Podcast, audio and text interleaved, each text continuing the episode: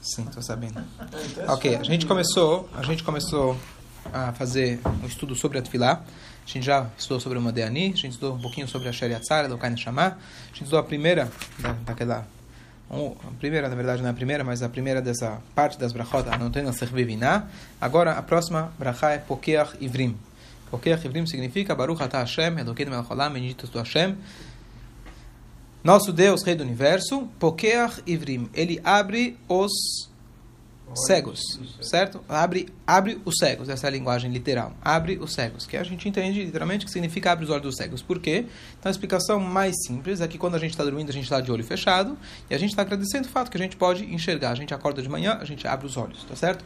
Que é a primeira coisa que um judeu faz quando ele acorda? Abre os olhos. O pessoal fala moderni, mas primeiro você abre os olhos, depois você faz moderni. Tá certo? Então a gente agradece a Deus pelo fato que a gente abriu os olhos. É, a pergunta, Allah atrás, se Deus nos livre, um cego, será que ele faz essa brachá? Normalmente você pode fazer uma brachá daquilo que você vai usufruir. Se eu vou comer, eu faço brachá. Se eu não vou comer, não faço brachá. Mas a verdade é que o cego, apesar dele, Deus nos livre, mesmo que ele seja tenha, não tenha tenha 0% de visão, ele usufrui daquilo que os outros, na verdade, podem enxergar e ajudá-lo. Então, por isso ele também deve fazer a brachá de Pokia Rivrim, porque essa é uma brachá também geral, não é só a brachá especificamente para o caso dele, mas um cego também deve fazer essa brachá. Bom, o cego pode pedir ah? pelo milagre de, de, voltar a enxergar. Também, pode ser. Pode ser que ele está pedindo realmente. E hoje, né, com a medicina avançada, milagres acontecem realmente em todos os sentidos. Muito bom. É...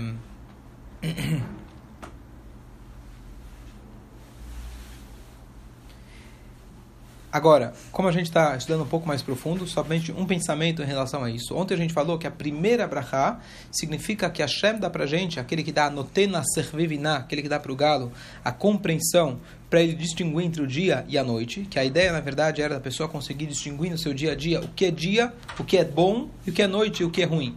E para isso você precisa de uma biná. Não basta, não é tudo, não é tudo que é luz é ouro, não é tudo que parece ser bom, é de fato bom. Você precisa ter uma compreensão. Agora, além da compreensão, a gente precisa ter também aquilo que se chama visão. O que acontece é o que a, na linguagem que a Hassidu traz, tem um passo que fala: o mibsari erze elokad. Da minha carne eu verei a Deus. Eu vou conseguir enxergar a Deus. E a diferença, na verdade, entre é, distinguir e você ver é, significa quão palpável é essa diferença para você no seu dia a dia. Tem muita gente que, na teoria, eles são muito bons de falar teoria, o que é bom, o que é certo, o que é errado.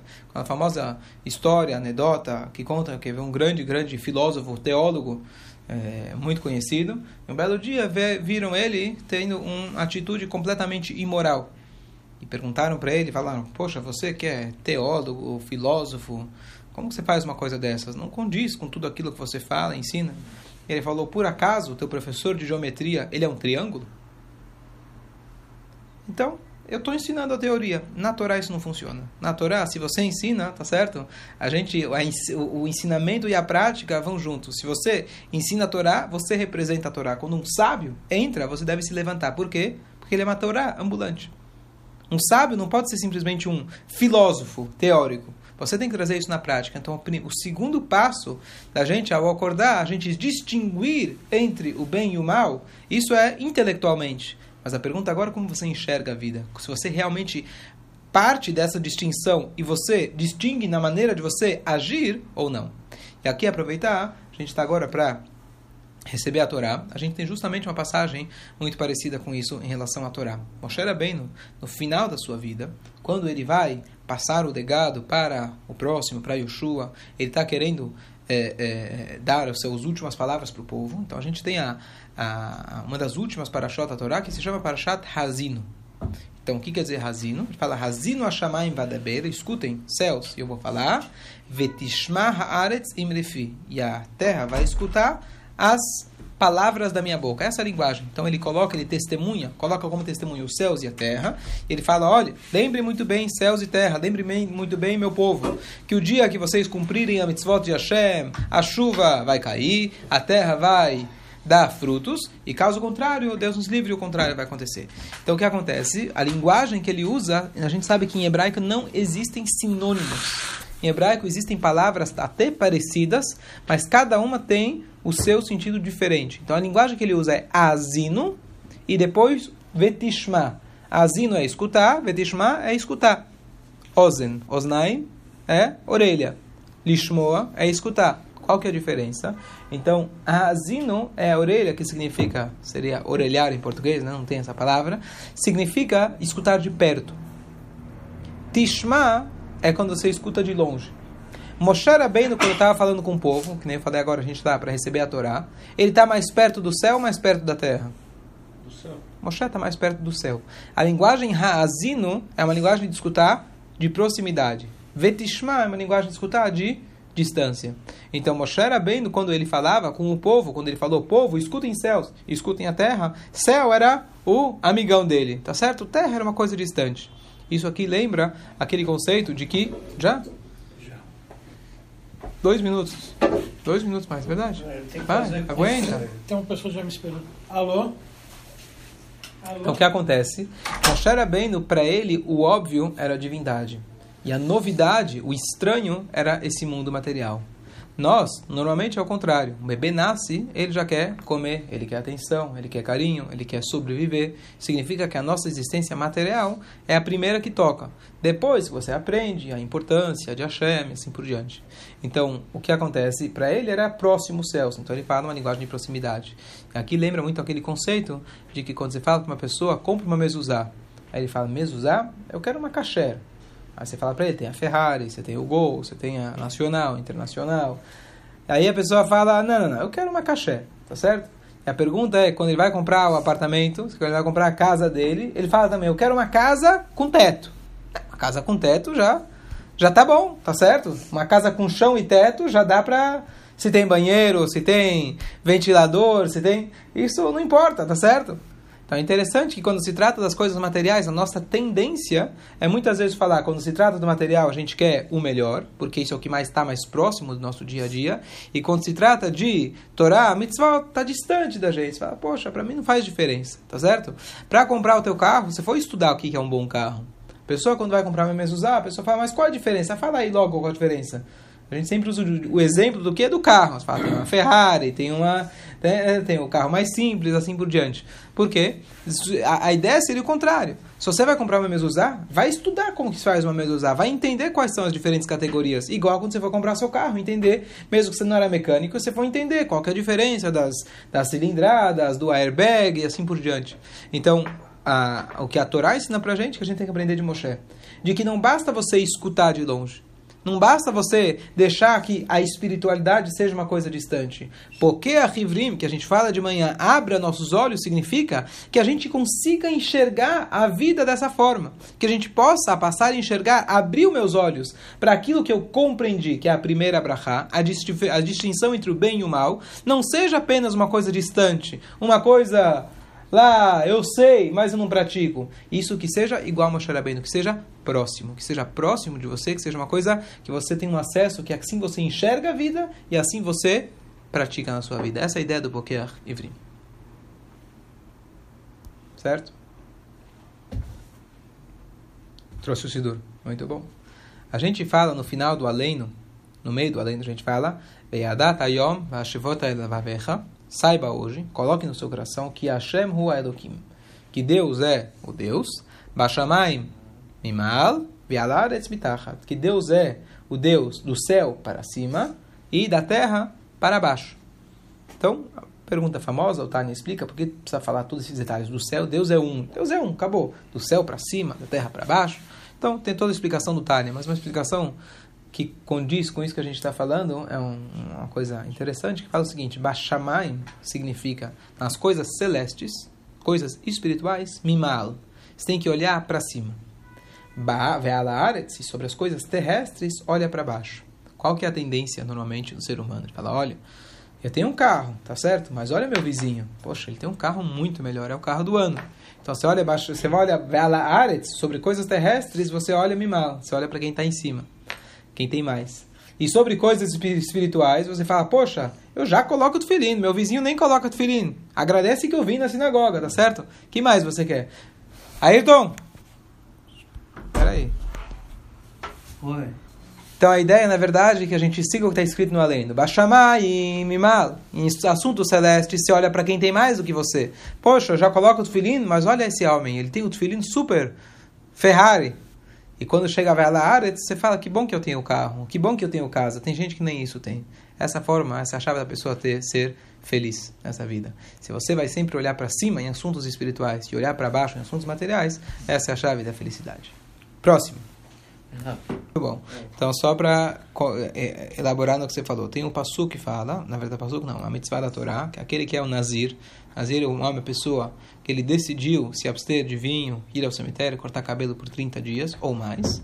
Então, no final, tinha que trazer um sacrifício. Por que tinha que trazer um sacrifício? Para perdoar o fato que ele não desfrutou do mundo que Hashem deu.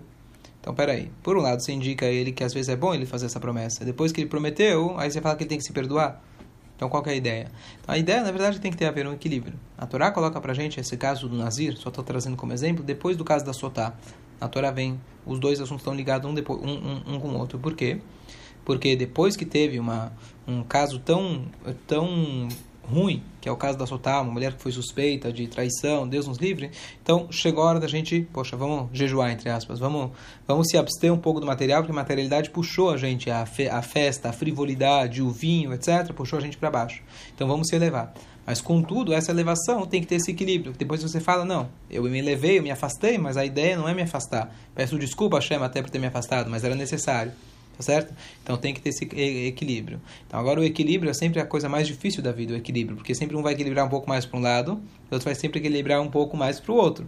Então a ideia é justamente ter essas duas, esse equilíbrio. Baixar mais em coisas espirituais, sempre almejar mais.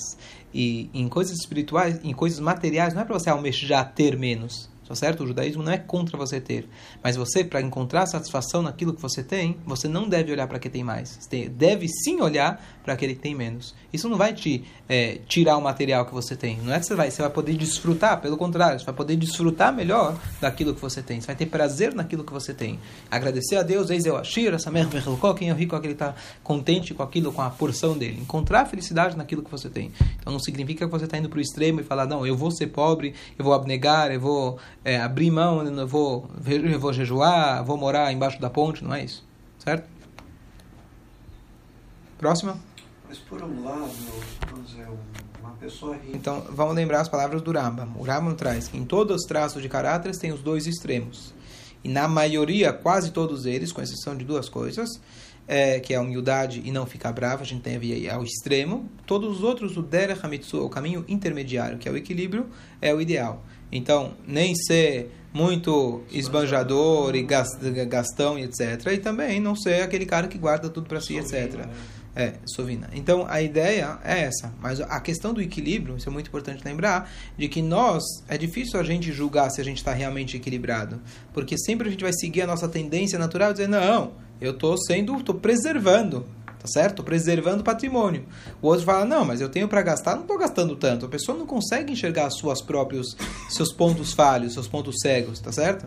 Então, por isso, você sempre precisa ter a sede o haver, tenha um professor, um mestre que vai poder te guiar, tem um amigo que vai poder te dar críticas construtivas e assim por diante. Essa é a regra geral. Mas para concluir, só para complementar essas duas ideias, essa ideia que você falou de gastar demais, a pessoa que economiza o dinheiro e, e em vez disso, esse dinheiro poderia estar, não estamos nem falando da tzedakah, já dá tzedakah, mas o dinheiro dele poderia estar girando a economia, etc. Então lembra, tem algumas histórias interessantes. Uma delas é de que é, um, um, famoso Rebbe, não lembro qual era, ele, ele visitou uma cidade, conheceu um cara, e o milionário veio falar com o Rabino, falou, olha Rabino, eu jejuo de semana a semana, com toda essa riqueza que eu tenho, eu não, não me beneficio dela.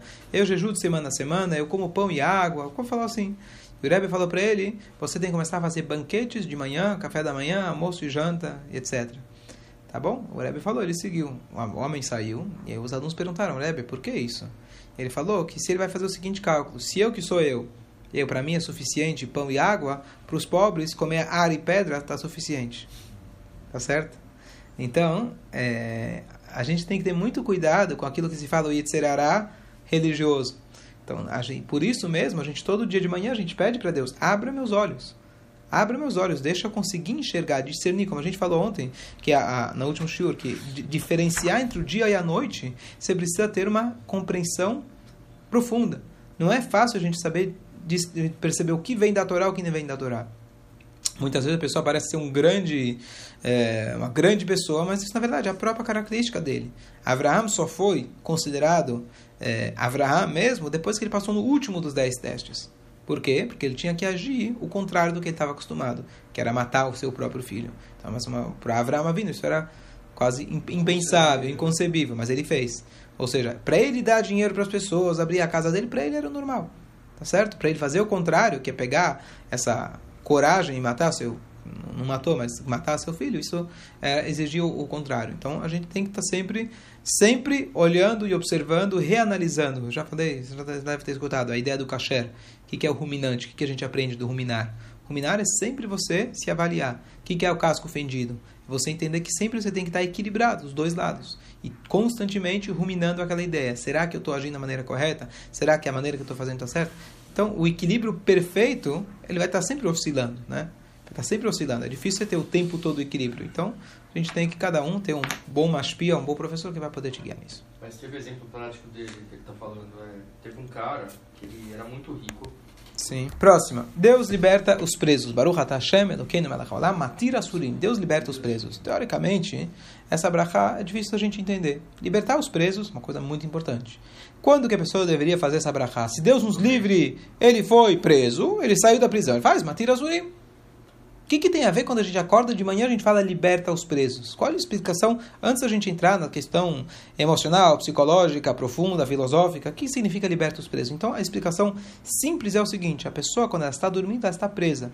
Por quê? Ela está menos consciente, ela não sabe o que está fazendo, os, os, os órgãos dela, ela está presa na cama, literalmente. A pessoa não está consciente das suas ações. Então, ali, qual é a ideia de uma prisão? A prisão é impossibilitar a pessoa de se sociabilizar, por exemplo, tá certo? De trabalhar. Então, a nossa prisão é quando a gente está dormindo, o Yodil está preso. Você não consegue agir, você não consegue fazer mitzvot, você não consegue ajudar ninguém. Você pode, o máximo que você pode fazer é sonhar, roncar, tá certo?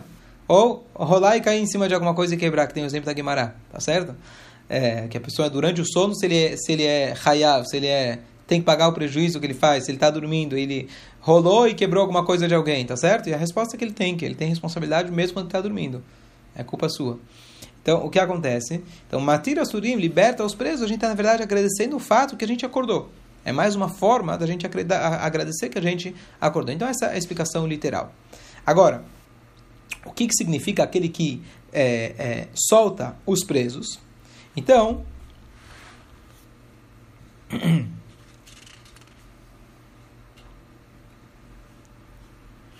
a pessoa, depois que ele já conseguiu conseguiu meditar, que significa a primeira brachá. Ele conseguiu meditar, ele sabe a diferença do como, de como ele deve agir. Depois, não só que ele meditou, como eu falei, ele conseguiu enxergar isso. Ficou uma coisa óbvia para ele, não só na teoria, mas na prática. Isso facilita, ajuda a pessoa a desenvolver o seu lado emocional. O ser humano, o Yehudi, ele deve saber que o seu trabalho a Deus não pode ser apenas técnico e prático. Eu sirvo a Deus. Tem gente que liga um motorzinho, liga o piloto automático, acorda de manhã, rezou, Netlat Yadayim, colocou tefilim, foi para o trabalho, ele fica naquela rotina. Faz parte do nosso serviço a Deus libertar a nossa prisão. Qual que é a nossa maior prisão? É nós mesmos. E a ideia, na verdade, o que mais difícil da gente conseguir libertar são as nossas emoções espirituais. Emoções quando você assiste um filme, te dá aquela emoção, certo? Que você sabe que é tudo mentira, que é só. Né? Mas então isso desperta a emoção. Como você faz para despertar amor a Deus, amor ao próximo? É muito difícil. Para isso você precisa muita biná, muita compreensão, muita porque a revrima abrir seus olhos e depois você conseguir cultivar esse amor e temor a Deus e assim por diante. Só para dar um exemplo, porque isso chama Matira Surim? Então eu vi uma vez um, um comentário de alguém estava dizendo, ele é um rabino, e ele se hospedou, ele foi viajar, ele se hospedou na casa de alguém. E ele viu que o relacionamento, o pai e as, e as crianças, não era dos melhores. As crianças estavam um pouco largadas, estavam um pouco com problemas emocionais. Ele estava conversando com o pai, conversando, de repente um dos filhos entra, chegou da escola. E ele chega e fala para o pai, olha, vou te dar uma sugestão. Pega o teu filho e abraça ele. Abraça ele e fala como foi seu dia. E o pai não, não, não, não, eu não faço isso, eu não abraço meus filhos. Não, assim, no máximo a gente dá, bate, como fala aquele high five, né? High five, não, não abraço meus filhos. Então, o comentário que esse rabino está falando é que tem pessoas que eles são presas emocionalmente, tá certo? Tem gente que não consegue dar um beijo, tem gente que não consegue dar um abraço. Pode ser que passou por traumas, pode ser, é, às vezes até sobreviventes de guerra, como se apagaram completamente. Tem gente que já não consegue mais rir, não consegue chorar, Deus nos livre. Então isso é uma prisão, estou falando aqui na questão psicológica. Você, você vê relatos de pessoas que passaram Deus nos livre pelo holocausto, elas nada mais toca elas, que elas tiveram que desligar a emoção. Alguém que Deus nos livre vê o pai, a irmã, o filho sendo cremado, Deus nos livre, eles congelou as emoções, né? eles não sobreviviam. E essas pessoas têm muita dificuldade depois de passar emoções e ser emotivas, assim, muita gente acontece isso. Então, isso significa uma prisão. A pessoa está presa, ela não consegue expressar quem ela é. Tem uma pessoa que fala que não existe amor. Amor é coisa de, de revista, jornal, não existe, tá certo? O que, que você responde para ela? Não existe música. Música é manipulação de notas. Não existe música. Tá certo? Então a mesma coisa, tem gente que não sabe o que é emoções. A gente estava conversando outro dia, estava conversando com alguém em relação ao psicopata. Tá certo? Então, aquela ideia que o psicopata, ou tem outros sociopatas, psicopatas, que eles, eles têm uma ausência de, é, de, de, de, de emoção emotivo, eles, eles não, é, empatia, é. não tem empatia, tá certo? Tem, não, não tem sentimento de culpa. Não tem, tem sentimento, sentimento, de culpa. Claro, tem vários níveis, etc. Na Torá, primeiro que não existe essa essa definição. Eu sou sociopata, sou sociopata, eu sou psicopata, então estou isento. Eu posso matar, sou Deus nos livre. Isso não existe. A Torá foi dada para todos, então tem gente talvez tem mais, muito mais dificuldades em certas áreas, como tudo na Torá. A Torá dá pra gente, a Torá foi dada para todos e todos temos que fazer todas as mitzvot da Torá, independente se é mais difícil ou menos ou menos. É, mas a ideia é, isso é uma pessoa que está presa. Isso significa matir a surima, a gente reza todo dia, a gente pede que a gente possa se desenvolver emocionalmente, quanto para Hashem e quanto para e tanto para é, nós como o ser como, o ser humano. A ideia de Avat Israel. Para isso a gente precisa de uma brachá. Não é fácil, não é simples a gente conseguir ter emoção, ser emotivo. Tem gente que não consegue se alegrar com a alegria do próximo. Tem gente que não consegue sequer alegrar com a, com a sua alegria. Aquele que não ganhou dinheiro, ah, legal, ganhei dinheiro, ótimo dança, fica feliz. E a pessoa não consegue. Ele fala, vou ficar feliz por quê? Porque não, não me traz alegria, tá certo? Então a pessoa precisa de um abrahai, precisa se desenvolver, saber que ele não pode estar preso emocionalmente. Sobre isso dá para falar um milhão de shiurim a respeito, mas é só, só a ideia em relação ao matira surim, certo? Estou compensando aqui pelo Modéani que demorou 10 shiurim, agora a gente está fazendo um pouco mais rápido. Vamos para a próxima. Fala libertar os presos, se fosse só sentido literal, então não teria sentido a gente falar todos os dias. Deus liberta os presos.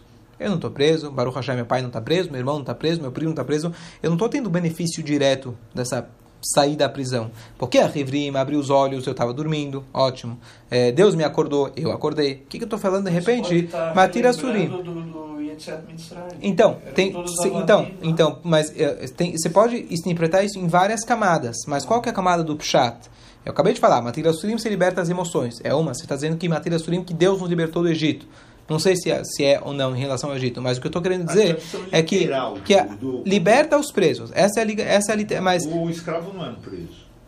É tá. O, o, que eu quero dizer é o seguinte, que a gente, existe aquela regra, em o, a, o, o passuca ele não sai da explicação literal. Tem o literal. Então o literal que justifica a gente todos os dias fazer essa brachá, eu não posso fazer sheakol niavidvaró porque eu gosto de sorvete. Fazer sheakol niavidvaró, se o sorvete está na minha frente, eu vou comer o sorvete.